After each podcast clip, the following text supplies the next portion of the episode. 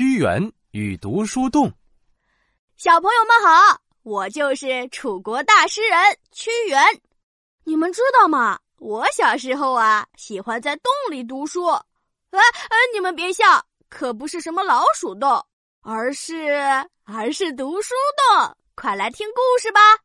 当当当当，太好了，放学喽！哎哎，屈原，你这个着急鬼，总是风风火火的，一起回家吧！喂喂喂喂，嘿嘿，你这个慢慢腾腾的磨蹭鬼，我才不懂你呢！先走喽！说着，屈原就像两脚装了风火轮似的，一溜烟儿跑没影儿了。可奇怪的是，屈原没有回家，却跑向了学堂附近的山坡。桃之夭夭，灼灼其花，翠绿茂盛的桃树啊！娇艳的桃花开得红灿灿的，啊，诗好美啊！我要多读几遍，把它记在心里。屈原一边欣赏着满山粉红粉红的桃花，一边念着诗。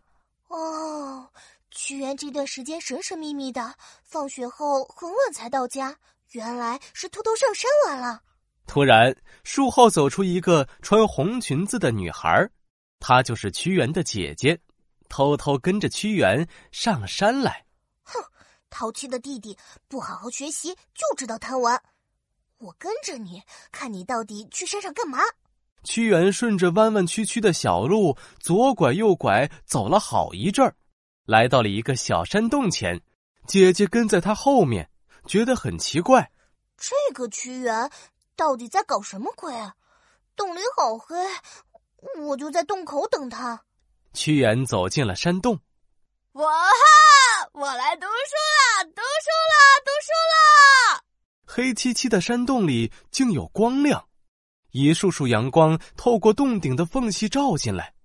洞中奇形怪状的钟乳石，有的像小狗，有的像老虎，还有的像扑扇翅膀的老鹰，简直就是一个梦幻的动物石头王国。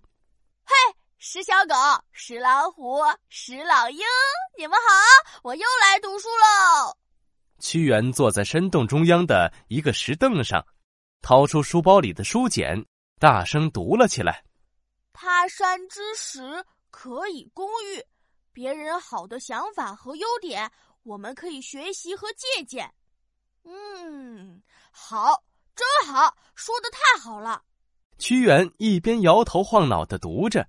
一边理解着诗中的意思，洞中的小溪哗哗的流着，屈原的读书声伴随着叮咚作响的溪水声，在山洞里回荡着。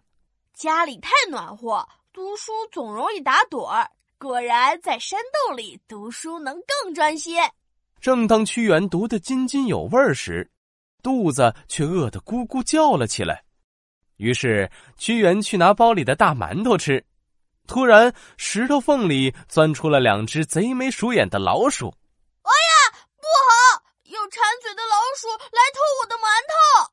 屈原大叫一声，捡起石块打向老鼠，嘴里还念叨着诗句：“硕鼠，硕鼠，无食我鼠。老鼠呀，老鼠，千万不要吃我的粮食呀！”两只小老鼠吓得拖着尾巴逃跑了。耶！屈原捂着肚子大笑。想不到读书还能吓跑老鼠呢。站在洞口的姐姐等了好久，也不见屈原出来，她有点担心。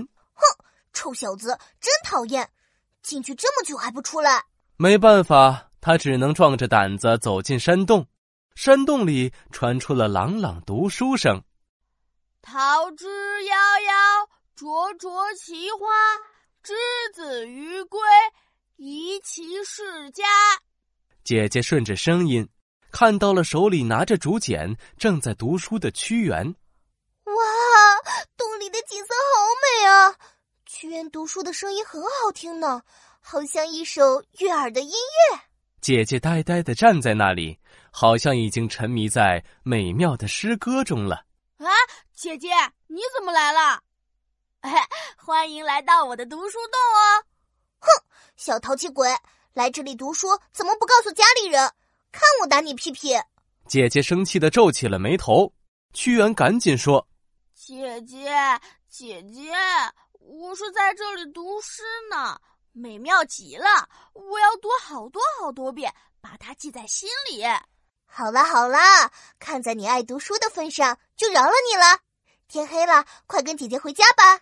姐姐，你进我的读书洞怎么不敲门啊？太没礼貌了吧！屈原在一旁做着鬼脸，调皮的说。好嘞，我现在就敲！来，我要好好敲敲你的小脑瓜！哎呀，饶命啊，姐姐，饶命！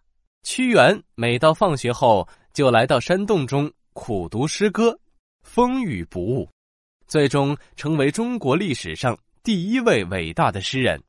后来，人们为了纪念屈原，把这个山洞取名为读书洞。现在，这个读书洞就在屈原的故乡。秭归，小朋友们，你们寒假、暑假的时候可以去屈原的故乡看看哦。屈原是战国时的伟大的诗人和政治家，这是发生在他小时候洞中苦读的故事。Hello，小朋友们，我就是故事里的屈原。你们平时喜欢读书吗？现在的生活和学习条件好了，当然不用在洞里读书啦。但是，不管在什么环境中，都要勤奋好学哦。